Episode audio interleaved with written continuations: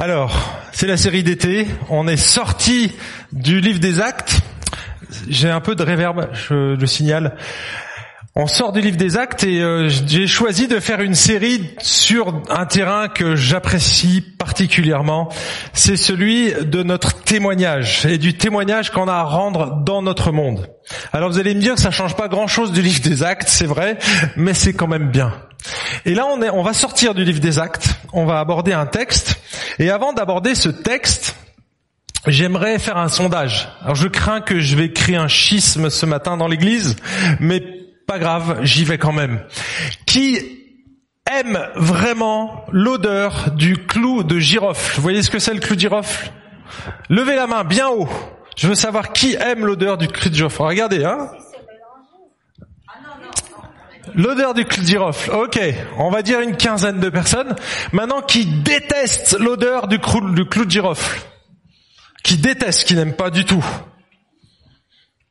À part moi Ah. Alors, qu'est-ce que ça vous rappelle? Les premiers, ça vous rappelle quoi? Ce genre Noël, les périodes au coin du feu, ce moment de l'année qu'on apprécie et donc du coup c'est vraiment quelque chose de positif. On sent cette odeur et on dit waouh, je me reprojette. C'est un peu la, la Madeleine de Proust. Et moi, vous savez ce que ça me rappelle? L'angoisse du dentiste. Alors aujourd'hui, c'est moins le cas, mais il y a une vingtaine d'années, je suis un vrai dinosaure. Quand on rentrait chez le dentiste, il y avait une forte odeur de clou de girofle parce que c'est le principal anesthésiant. On l'utilise encore, mais on a enlevé l'odeur. Donc ça sent beaucoup. C'est plus neutre aujourd'hui. Mais quand on rentrait chez le dentiste, rien qu'en entrant, en ouvrant la porte, on savait que c'était la torture qui allait commencer. Et donc je déteste l'odeur du clou de girofle. Je sais pas si c'est ça qui fait que j'apprécie pas trop, même dans un gâteau euh, ou dans un plat. En tout cas, voilà, j'ai créé un schisme dans l'église, je suis content. Pourquoi je parle de parfum ce matin? En fait, le texte qu'on va étudier parle d'un parfum particulier qui évoque deux odeurs radicalement différentes. Et c'est un petit peu le centre du message. Ce que j'aimerais que vous reteniez ce matin c'est que être témoin de Christ c'est porter un seul parfum mais évoquer deux odeurs radicalement différentes. Ok? Vous me suivez? Vous êtes toujours avec moi? Alors on va lire ce texte. C'est dans 2 Corinthiens chapitre 2. Vous pouvez prendre vos Bibles. Et d'ailleurs, je vous encourage à vous qui êtes loin à prendre vos Bibles parce que vous ne verrez pas le texte qui s'affiche ici. Et puis si vous êtes à l'écran, vous avez le privilège de pouvoir voir le texte. Donc je lis dans la version Colombe 2 Corinthiens chapitre 2 versets 14 à 17. Grâce soit rendue à Dieu qui nous fait toujours qui nous fait toujours triompher. Oula, il s'affole le pasteur là.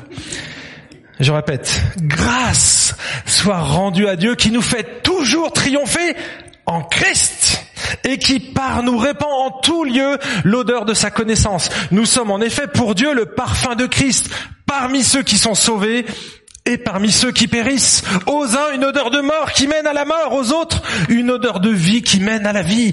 Et qui est suffisant pour ces choses? Car nous ne sommes pas comme plusieurs des falsificateurs de la parole de Dieu. C'est avec sincérité, c'est de la part de Dieu, devant Dieu et en Christ que nous parlons. Désolé, j'ai oublié d'avancer la slide. Quelques mots sur le contexte avant d'arriver dans ce texte extraordinaire, l'un des textes qui m'enthousiaste le plus dans la Bible.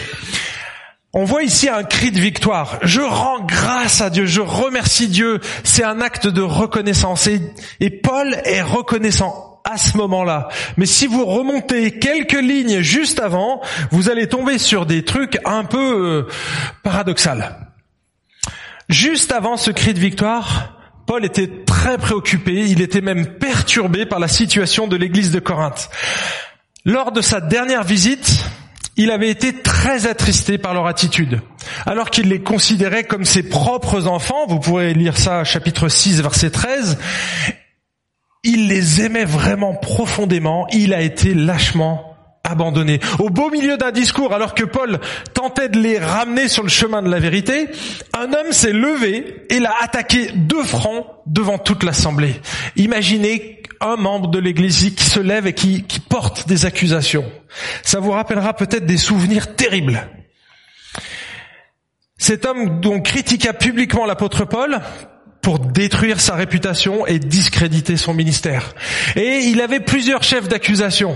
Le premier, c'est qu'il l'accusait d'être un faible, d'être un faible à la conduite trop humaine. Vous trouvez ça dans le chapitre 10, versets 1 et 2. Il l'accusait d'être un piètre orateur. C'était pas un excellent orateur comme les sophistes. Il manquait d'éloquence, l'apôtre Paul. C'était un docteur, chapitre 11, versets 5 et 6. Il le traitait d'apôtre de seconde classe. Il faisait pas il faisait pas partie des douze. Et donc, il n'avait pas la même autorité que les apôtres de Jérusalem. Il était aussi accusé d'avoir des mauvaises intentions, d'être un manipulateur, un profiteur, chapitre 11, versets 7 et 9. Bref, il discréditait l'apôtre Paul. Et vous savez, ce genre de manifestation est courante pour les serviteurs de Dieu, pour ceux qui incarnent l'autorité. Mais c'est pas ça le pire. Parce qu'on s'y attend presque. Quand on est chef, eh bien on essaye de couper la tête. Hein, moi qui viens de la France, c'est la spécialité des Français, ça. Couper les têtes des chefs, des rois, des, des gens qui nous dirigent. En fait, ce qui a le plus attristé Paul, c'était pas cette attitude-là. Vous savez ce qu'il a le plus attristé C'est que au milieu de l'assemblée, alors quelqu'un s'est levé, personne, personne n'a pris sa défense faut se mettre dans ces baskets-là. Comment vous auriez réagi à sa place? Moi, j'aurais été euh, sous Prozac pendant six mois, j'imagine. Mais c'est la dépression qui, devrait attendre chaque serviteur. Vous savez que au, au Québec, j'ai entendu cette statistique récemment, la profession euh, qui paye le plus d'assurance au niveau de la santé, ce sont les pasteurs. c'est pourquoi Parce que c'est la profession où il y a le plus de burn-out. On s'y attend pas à ça, hein mais c'est une réalité. Et l'apôtre Paul ne va pas se laisser aspirer par cette spirale vraiment défaitiste, alors qu'il est profondément humilié, il va ouvrir les yeux. Regardez, regardez le verset 4, c'est juste un tout petit peu avant, Regardez ce qu'il dit au verset 4, dans le même chapitre. C'est dans une grande affliction, le cœur serré avec beaucoup de larmes, que je vous ai écrit, non pour vous attrister, mais pour que vous connaissiez l'amour extrême que j'ai pour vous. Vous voyez donc, il était dans les larmes, l'apôtre Paul, et on peut s'attendre à ce que derrière ce soit vraiment la déprime, quoi. Eh bien non. L'apôtre Paul va faire une chose, il va regarder à la gloire de son ministère, à la glorieuse issue du ministère et de chaque chrétien. Au début, il dit je remercie Dieu, je rends grâce à Dieu, c'est je, et après il bascule immédiatement au nous. Et vous allez voir que ça nous concerne en fait. Donc ce qu'a vécu l'apôtre Paul dans sa circonstance, une circonstance accablante, humiliante, qu'il a vraiment brisée, eh bien, en regardant à Christ et à la gloire du triomphe de Christ, il va relever la tête. Et c'est ce que j'aimerais pour vous, pour toi, ce matin. Si tu traverses une période descendante, c'est peut-être le cas. Alors, c'est peut-être les vacances, mais tu es peut-être dans la déprime. C'est pas parce qu'on est en vacances que notre état d'âme est au rendez-vous et aussi ensoleillé que lui là-haut. Donc ce matin, ce message est pour toi si tu es dans cette situation. Je vais relever cinq cinq aspects de notre identité ici, ou de ce que nous sommes en Christ, qui vont, qui va relever vraiment notre état. Je reprends le premier verset et le premier point c'est nous sommes associés à sa victoire. Nous sommes associés à sa victoire. Verset 14. Grâce soit rendue à Dieu qui nous fait toujours triompher en Christ. Grâce soit rendue à Dieu qui nous fait toujours triompher en Christ. Combien de fois l'apôtre Paul nous dit ici que Dieu nous fait triompher? Combien de fois?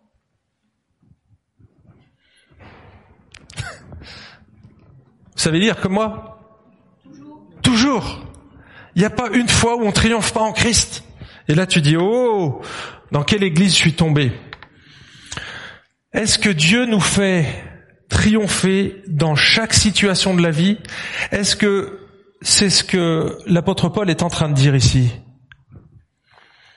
Vous savez qu'il y a certains croyants qui prennent ce texte-là et qui disent qu'on doit être triomphant en Christ tout le temps, dans chaque situation, on doit remporter la victoire.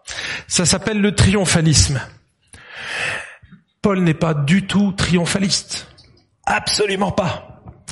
Pourquoi? Parce qu'il n'est pas en train de parler de ses victoires personnelles ici. Il est en train de parler d'un triomphe qui ne lui appartient pas. C'est où qu'on a ce triomphe? En Christ. En Christ. C'est en Christ. On est toujours triomphant, mais seulement en Christ. Paul ne se réjouit pas pour ses victoires personnelles, mais parce que Christ l'associe à sa victoire, à la victoire de Christ. Je vais vous donner une illustration ici parce que c'est assez parlant pour moi. Quand j'étais gamin à l'école, on faisait des parties de foot à la récré. Peut-être que ça vous est déjà arrivé. Et on aimait vraiment tomber dans une équipe parce qu'il y en avait un qui sortait du lot. Et si on jouait avec lui, on était sûr de gagner. Et quand j'étais élu, de temps en temps ça m'arrivait, j'étais content parce que je savais que j'allais gagner alors qu'on n'avait pas commencé le match. Je faisais partie de l'équipe du vainqueur. Et oui. Et en fait, c'est exactement ce que Paul est en train de dire ici. Nous faisons partie de l'équipe des vainqueurs. Nous portons le maillot de l'équipe de Christ, les amis. C'est pas extraordinaire, ça? Alors, pourquoi je vous dis ça? Parce que, en fait, Paul fait référence ici à au cortège triomphal. Il utilise le mot triompher, c'est pas pour rien.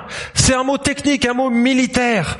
Ça voulait dire quelque chose pour les Corinthiens et pour les Français qui ont gagné la Coupe du Monde et qui ont vu défiler le char triomphant de, l'équipe de foot tout le long des Champs-Élysées, ça leur parle.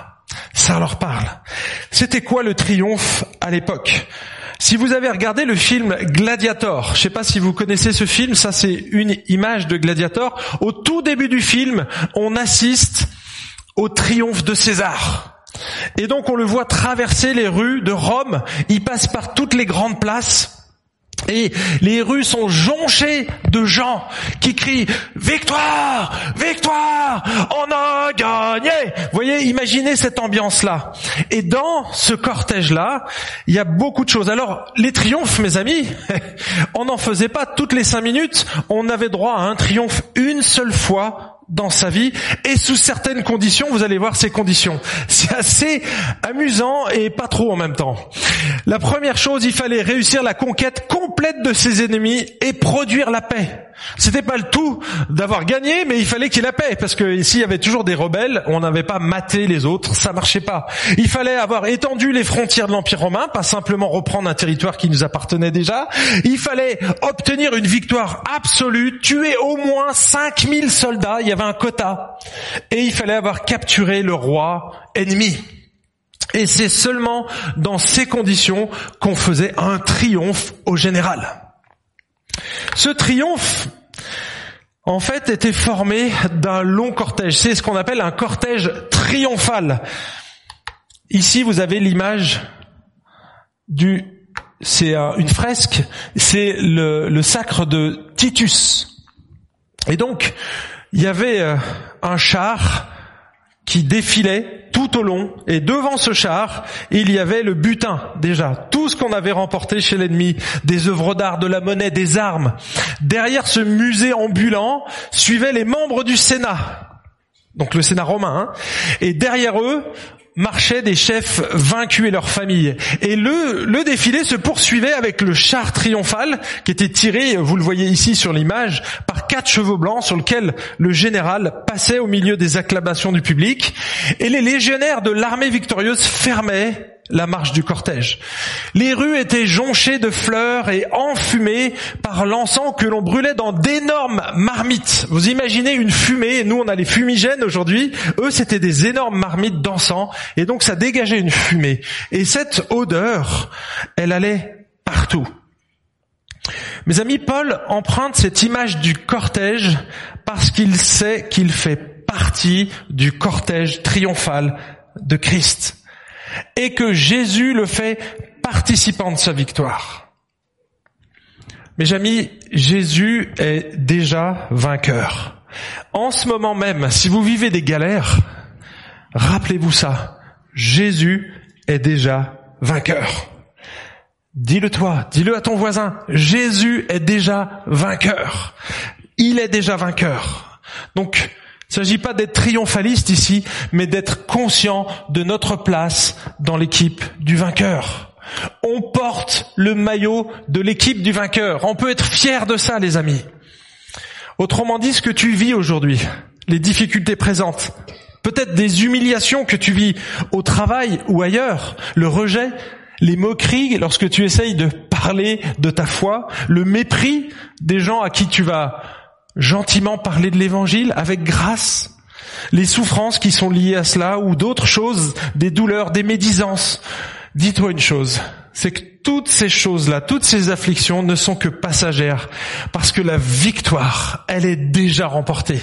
Tu as le maillot et tu portes maintenant le maillot de l'équipe des vainqueurs. Amen. Deuxième point que j'aimerais souligner, c'est que nous sommes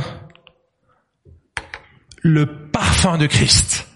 Nous sommes le parfum de Christ. Et regardez l'utilité de ce parfum. Nous sommes en effet pour Dieu le parfum de Christ parmi qui sont sauvés et parmi ceux qui périssent. Est-ce que vous êtes sauvés ce matin? Je vous pose la question parce que finalement, le parfum de Christ, et j'ai mes petits, euh, mes petites parfumeuses qui vont venir vous faire sentir cette odeur. Vous allez comprendre pourquoi. En fait, Dieu, il a choisi de nous utiliser. Tu es le parfum de Christ, ton voisin le parfum de Christ. Nous sommes ensemble le parfum de Christ. Et Dieu a choisi l'Église comme représentant, comme échantillon de parfum. Nous sommes un échantillon de parfum. Mais un parfum, mes amis, qui reste dans son flacon, ça sert à quoi? À rien. Le dimanche, on sent bon le parfum de Christ, n'est-ce pas? Parce que c'est un concentré. Mais le dimanche, on vient remplir nos flacons en fait. On vient remettre un petit peu du flacon pur de la parole de Dieu. On revient à la source. Et c'est ce qu'on fait quand on est au culte. Et donc, c'est pour ça que ça sent bon le dimanche. Pas parce qu'on est tous là, on est rassemblés et en fait, on est un concentré de parfum. La semaine, on va se souiller, les amis. Au contact du monde, c'est normal. On est au milieu des ténèbres et donc on va se souiller inévitablement parce que nous-mêmes on est pécheurs et parce que les autres vont nous souiller aussi par leurs paroles, par leur attitude. Honnêtement, c'est difficile de rester pur. Même si vous vous sépariez du monde, vous n'y arrivez pas.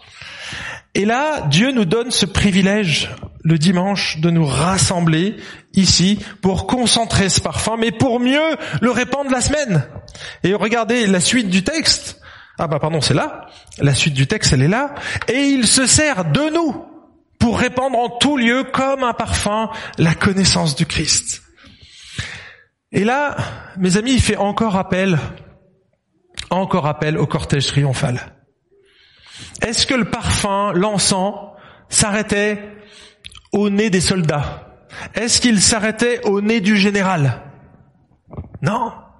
Le parfum allait partout, la fumée allait partout, elle envahissait tous les lieux. Ce qui veut dire que c'est pas simplement le dimanche matin qu'on est appelé à parfumer, et là ça sent fort là, hein. Mais on est appelé à sentir tout au long de la semaine, à répandre ce parfum, et c'est le choix de Dieu. Il se sert de nous. Mes amis, c'est une grâce incroyable, une grâce incroyable, parce que moi je ne sens pas toujours Christ. Je, je dois confesser que bien souvent, le parfum est dilué dans l'essence de mon égoïsme. Et donc je vais diffuser un parfum qui va sentir un peu Christ, mais un peu mon égoïsme aussi. Hein, c'est ça en fait la réalité. Notre réalité à nous, c'est que le parfum n'est pas parfait. Et c'est pour ça que régulièrement, il faut revenir à la source, régulièrement puiser dans ce parfum qui se trouve en Christ. Et dans l'église. En tout lieu, ça signifie dans le bus, au travail, à la fac, au supermarché, chez le boulanger, dans l'ascenseur, au club de sport. Où tu te trouves? Où tu te trouves? Et cette semaine, Dieu veut t'utiliser. Alors si le dimanche, tu ressors On va dire le parfum est pur. Il sent le AJPP BBFDM. On est d'accord avec ça? Amour, joie, paix, patience, bonté, bienveillance, fidélité, douceur, maîtrise de soi. C'est le fruit de l'esprit, c'est le concentré du fruit de l'esprit ici. Et en fait, tout au long de la semaine, on va perdre une lettre. Ça va, il y en a neuf. Et il y a que sept jours. L'idée, l'idée, c'est de les garder, hein, on est d'accord. Mais on doit sentir, mes amis, Dieu veut nous utiliser, veut t'utiliser, et on trouvera quelques champs d'application. Parce que tu peux te sentir tout petit. Tu dis, mais moi je suis qu'un petit échantillon. Ben oui. Et, Dieu a choisi. C'est lui, c'est pas moi. Regarde. Il se sert de nous. Pécheurs. Imparfaits. Parfois dilué avec de l'égoïsme, il va quand même nous utiliser, mes amis. C'est une grâce incroyable. Dieu utilise des créatures imparfaites pour répandre un message parfait. C'est son choix. C'est pas le mien. Mais honnêtement, c'est ce que nous sommes. Nous sommes le parfum de Christ. Tu es le parfum de Christ. Troisième affirmation, nous sommes attirants ou répulsants. nous sommes attirants ou répulsants. Regarde le verset 15. Pour les uns, c'est une odeur de mort qui les mène à la mort. Pour les autres, c'est une odeur de vie qui les conduit à la vie. La première fois que j'ai lu ce texte, c'était assez énigmatique. Vous trouvez pas? Vous l'avez lu et vous aviez tout de suite l'idée du cortège triomphal? Parce qu'en fait, il utilise cette image-là justement du cortège triomphal. Ce parfum, il allait, j'ai dit, partout, en tout lieu. Dans le cortège, il y avait les, il y avait les vainqueurs, il y avait le général, il y avait le Sénat et il y avait les soldats romains. Pour eux, c'était une odeur de quoi? Une odeur de vie. Par contre, il y avait aussi des prisonniers qui circulaient dans ce char. Et ils allaient, certains d'entre eux, pas tous, mais certains allaient être exécutés. Le même parfum, mes amis, cette même encens qui était une odeur de vie pour les uns, était une odeur de mort pour les autres. C'était une odeur de mort pour, pour ces prisonniers-là. Et donc, un peu comme le clou de girafe finalement, ceux qui étaient chrétiens, ceux qui étaient sauvés, c'était une odeur de vie, de victoire. Mais pour ceux qui allaient refuser ce message-là, c'est une odeur de mort qui mène à la mort. Et ici, il parle de perdition. Le même évangile apporte à ceux qui le refusent la mort éternelle et à ceux qui l'acceptent la vie éternelle. La vérité produit à la fois la vie et la mort, comme le soleil. En été, mes amis, en été, le soleil, il apporte la mort. Parce que si vous vous mettez en plein soleil alors que vous avez déjà chaud et que vous restez en plein soleil, vous allez complètement carboniser, faire une insolation et probablement mourir. Mais en hiver, un rayon de soleil, ça réchauffe, ça fait du bien. Et c'est le même soleil. C'est le même soleil. Et donc l'évangile a la même caractéristique. Les amis, c'est terrible l'évangile. C'est terrible de porter un message comme ça. Mais ça fait partie de la réalité. Et c'est, Paul veut nous avertir, ce sera pas facile votre témoignage. Parce que parfois vous allez être bien accueillis, ce sera une odeur de vie. Les gens vont vous accueillir avec grand sourire et dans le ciel, même les anges vont se réjouir quand une personne va se repentir. Mais si la personne refuse l'évangile, qu'est-ce qui va se passer? Elle va vous repousser et parfois violemment. Aujourd'hui, si vous faites un balayage sur euh, le monde, vous allez vous apercevoir que ceux qui prêchent l'évangile, ceux qui ont la foi et qui vivent cet évangile-là, qui essayent de témoigner, il y en a qui le font au péril de leur vie, qui meurent tous les jours. Aujourd'hui, quand je prêche là, certains sont en train de se faire maltraiter. Certains subissent de la torture pour renier Christ et d'autres sont en prison, d'autres sont même exécutés sommairement parce qu'ils ne veulent pas renier Jésus. Mes amis, c'est facile pour nous. C'est facile et en même temps, c'est pas facile. C'est plus facile que eux, mais nous, on a affaire à de l'indifférence en face de nous. Et finalement, je me demande quel est le meilleur, parce qu'il y en a un qui t'endort complètement.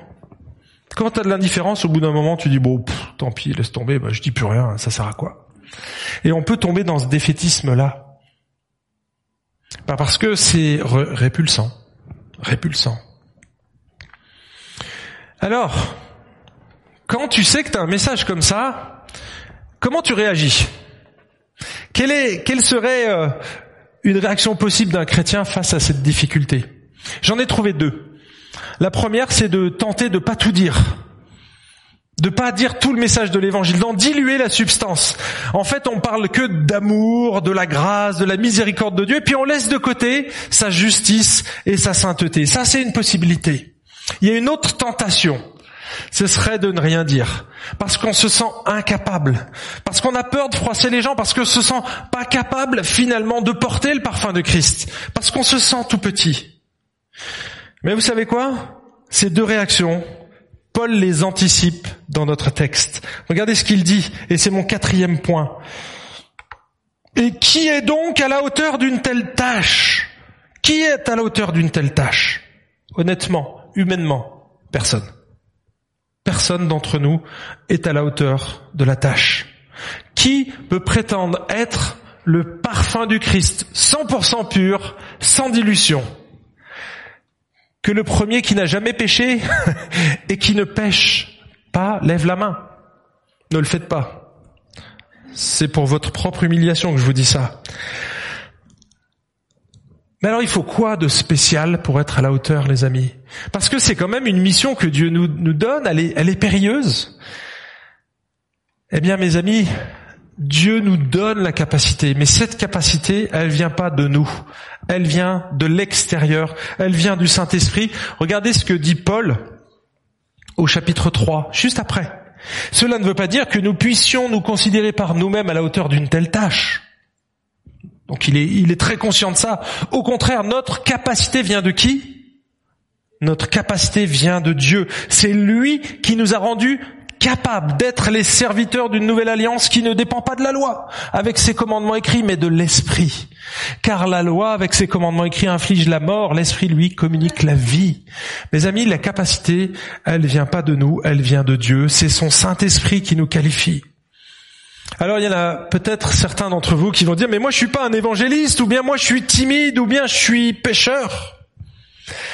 Mes amis, il ne s'agit pas d'être doué, d'avoir une faculté, d'avoir fait une faculté de théologie, d'être extraverti ou d'être parfait, mais simplement d'être un témoin authentique, d'être quelqu'un de vrai. Souvenez-vous du message d'il y a 15 jours avec la Samaritaine. C'est un bébé dans la foi, la Samaritaine. C'est un bébé lorsqu'elle a amené tout un village. Elle a donné son témoignage, tout simplement. Elle connaissait pas grand chose de la théologie, mais elle en connaissait suffisamment pour donner l'essentiel et certains sont venus à la foi. Relisez Jean chapitre 4, c'est le fruit d'un jeune bébé dans la foi. En fait, son témoignage était imparfait, mais il était vrai. Et aujourd'hui, même dans les séries, vous le retrouvez aussi. Même les super-héros aujourd'hui, dans chaque série, vous regardez, c'est plus les super-héros beaux, sans imperfection. Non, non, non. Ils ont tous une faille dans l'armure. Tous sans exception. Vous pouvez prendre n'importe quelle série, regardez les héros de la série, et vous allez voir que ce sont des gens avec des gros défauts, quelque part. Mais, ils ne, ne nous repoussent pas. En fait, aujourd'hui, les gens préfèrent connaître de quelqu'un de fragile, mais d'authentique, plutôt que quelqu'un de qualifié de fort, d'autonome, mais de faux, d'hypocrite et d'incohérent. Ils préfèrent voir une personne qui chute comme eux, mais qui se relève en comptant sur la grâce et le pardon de Dieu, plutôt qu'un chrétien lifté qui porte un masque et qui vit dans l'illusion de sa perfection. Mes amis, si nous véhiculons l'idée que nous sommes meilleurs que les autres, alors il est clair qu'ils nous attendront au virage et ne manqueront pas de nous faire remarquer nos incohérences dès qu'on va fauter. N'oublions jamais que nous vivons de la grâce de Dieu et par la grâce de Dieu. Notre message, c'est pas un message moralisateur. Notre message, c'est un message rédempteur. Rédempteur. Donc ne nous mettons pas la pression inutilement en pensant qu'on doit être parfait pour témoigner. Dieu n'attend pas que nous soyons parfaits pour témoigner, mais que nous soyons authentiques. Il nous demande d'avoir, il nous demande pas, pardon, d'avoir toujours la bouche ouverte, mais simplement d'être prêt, disponible pour porter son parfum. Je prends juste un texte, il y en a multitude dans le Nouveau Testament. 1 Pierre 3,15, on doit être comme des boy scouts, toujours prêts. Hein vous vous rappelez C'est vraiment le slogan des boy scouts, toujours prêts. Eh bien, c'est la même chose pour un témoin de Christ, toujours prêt. Mais dans votre cœur consacré, Christ, le Christ comme Seigneur, soyez toujours prêt à vous défendre contre quiconque vous demande raison de l'espérance qui est en vous, mais faites-le avec douceur et crainte. La forme, mes amis, la forme, douceur et crainte. Mais il faut le faire. Il faut être prêt à partager l'espérance qui est en nous. Donc il faut qu'on soit prêt, les amis. Et Dieu, j'ai remarqué ça, c'est que bien souvent, c'est dans des situations où je suis pas très glorieux qui me donne une opportunité. Et là, on se dit, mince, j'ai une opportunité de témoigner, est-ce que je vais le faire ou pas? Bien oui, Dieu veut t'utiliser là, maintenant, et tu vas prendre conscience que tu es sous la grâce, sous la grâce de Dieu. Comment on va susciter l'intérêt des gens? Parce qu'ici, vous avez vu ici, ceux qui vous demandent raison de l'espérance, ça veut dire qu'ils s'interrogent sur votre vie. Comment Comment ils en viennent à s'interroger sur votre vie? Ben Parce qu'elle est différente, parce que vous n'êtes pas comme les autres, parce que vous savez demander pardon, parce que vous avez une certaine cohérence, vous êtes authentique, parce que parfois vous avez une parole gracieuse et non moralisatrice, et que vous faites ce que vous dites, et vous dites ce que vous faites. D'accord Cinquième et dernier point nous sommes de fidèles ambassadeurs. 2 Corinthiens verset, chapitre 2 verset 17. En tout cas, nous ne sommes pas comme tant d'autres qui accommodent la parole de Dieu pour en tirer profit. C'est avec des intentions pures de la part de Dieu, dans l'union avec le Christ, que nous annonçons la parole. C'est la deuxième tentation. La première, c'était je me sens incapable et donc je me tais. La deuxième, j'en dilue le parfum. Et c'est exactement ce que reproche ici l'apôtre Paul. Certains frelataient le mot s'accommoder, c'est vraiment des magouilleurs, des falsificateurs. Euh, euh, littéralement des falsificateurs. C'est quelqu'un qui n'hésitait pas, quand il vendait du vin, à le mélanger avec de l'eau. Il faisait un petit mélange. Eh bien, le coco, au passage, il faisait payer de l'eau au prix du vin voyez, ça, existe depuis la nuit des temps, ce genre de choses. On dilue, on coupe la matière et on la vend comme si c'était de la vraie. Paul dit, les amis, vous devez adapter votre message, comme Jésus l'a fait avec la Samaritaine, comme Jésus l'a fait avec Nicodème, comme Jésus l'a fait avec le jeune homme riche. Il adapte son message, mais il dilue pas le message. Il dilue pas la substance. Aujourd'hui, il y a un évangile, on proclame un évangile, alors pas nous, hein, j'espère, et que Dieu nous garde, un évangile Wet Watchers, light. On a enlevé tout ce qui dérange, on enlève la repentance, on enlève la condamnation, on enlève l'enfer, on enlève tout ce qui dérange les gens en fait. Et puis on présente un petit évangile à l'eau de rose, triomphaliste. C'est pour ça que si vous avez remarqué dans l'affiche, c'était marqué toujours triomphant. Eux, ils annoncent toujours triomphant. Nous, on annonce toujours triomphant, mais en Christ. En Christ, parce que c'est pas notre victoire. C'est la victoire de Christ, les amis. Alors peut-être que vous ne connaissez pas ce message. Depuis ce matin, depuis le début de ce message, je parle de l'évangile, de cette bonne nouvelle. Mais l'évangile, mes amis, comme l'apôtre Paul le dit, c'est une bonne nouvelle, une très bonne nouvelle, la meilleure des nouvelles, mais c'est aussi, ça peut être une très mauvaise nouvelle. Un texte. Un texte qui résume cet ensemble-là. Tous ont péché et sont privés de la glorieuse présence de Dieu. Et ils sont déclarés justes par sa grâce. C'est un don que Dieu leur a fait, leur fait par le moyen de la délivrance apportée par Jésus-Christ. Vous avez vu ici, on commence par une mauvaise nouvelle. Tous ont péché, en effet. Tous ont péché. Ça, c'est la mauvaise nouvelle. En fait, pourquoi c'est une mauvaise nouvelle? Parce que Dieu est saint et que je suis pécheur. Et que dans son royaume, Dieu ne peut pas tolérer le péché. Il n'y a pas un milliardième de grammes de péché dans le royaume de Dieu. Il faut la perfection pour franchir le royaume de Dieu. Et tout seul, on peut pas le faire. Alors, ça c'est la mauvaise nouvelle. On est tous pécheurs. Et depuis le début de l'humanité, on, définit qu'on est pécheur parce que nous-mêmes on a défini les règles. On utilise Dieu comme on a envie. On fait intervenir Dieu simplement quand on en a besoin, quand on en juge l'utilité. Voyez? Donc Dieu nous dit non, non, T'as besoin de moi dès le départ. Mais maintenant c'est trop tard. L'homme a péché et il est privé de la glorieuse présence de Dieu. On est privé et on le sera dès maintenant jusqu'à l'éternité. Et c'est long l'éternité. Coluche a dit surtout vers la fin. L'éternité loin de la présence de Dieu. En fait, on va continuer à vivre ce que l'on vit maintenant. Si on est en présence de Jésus, si on connaît le Jésus, si on a une relation personnel avec Jésus qu'on lui parle, que c'est notre sauveur, qu'on a reçu sa grâce, parce que vous avez vu, la condamnation était dans le verset 23, et ils sont déclarés justes par sa grâce. Ça vient pas de nous, les amis. Ça nous est offert. La grâce, ça veut dire cadeau en grec, charis. C'est un cadeau qui nous est offert gratos. Ça a coûté cher à Jésus, mais c'est offert gratuitement et par le moyen de la délivrance apportée par Jésus-Christ. C'est ce qu'il a fait sur cette croix.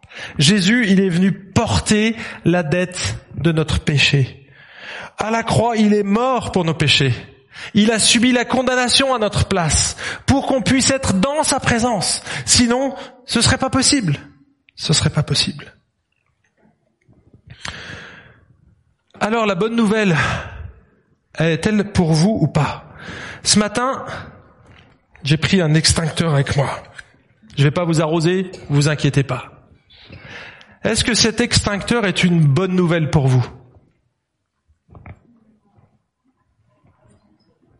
Quand on n'en a pas besoin, honnêtement, ça sert pas à grand chose. Je disais ça jusqu'à il y a deux jours à la maison. J'ai fait un barbecue et avec des saucisses très grasses apparemment. et mon barbecue s'est enflammé, mais c'est un barbecue à gaz. Et donc des flammes autour du barbecue, et qu'est-ce que vous faites dans ces cas-là? Seigneur Ma femme avait dans la cave un vieux, un vieil extincteur que je ne regardais jamais parce que je n'en avais pas besoin. Elle est allée amener cet extincteur et donc j'ai découpillé, je vais pas le refaire hein, parce que je l'ai fait ce matin, la goupille a sauté dans la voiture et on a été aspergé avec le reste. C'était très sympa. Bref, j'ai dû prendre cet extincteur et j'ai pu éteindre le feu, mes amis. Mais cet extincteur, c'était pas une bonne nouvelle avant moi, avant qu'il y ait le feu. Avant que je prenne conscience qu'il y avait le feu dans la maison. Ou qu'il allait avoir le feu dans la maison. Moi, j'avais vraiment un vrai feu. Est-ce que j'ai besoin de faire une application pour l'évangile? Mes amis, il y a le feu dans ta maison. Dans toutes les maisons ici. C'est la Bible qui le dit, c'est pas moi. On passera une éternité loin de la présence de Dieu dès maintenant. Dès maintenant. Qu'est-ce que tu vas faire de ce message? Est-ce que tu veux recevoir la grâce que Dieu fait? Il t'offre ce message par pure grâce. T'as pas besoin de faire quoi que ce soit. Tu peux pas acheter Dieu. Il te l'offre dès maintenant. Et ce sera pour l'éternité. Pour l'éternité.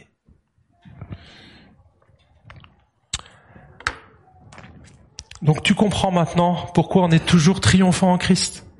Parce que la victoire, c'est pas la tienne. Toi, tu es dans l'équipe du vainqueur. On peut le dire. Nous sommes toujours, toujours triomphant en Christ. Tu veux le dire avec moi? Nous sommes toujours triomphants en Christ. Amen.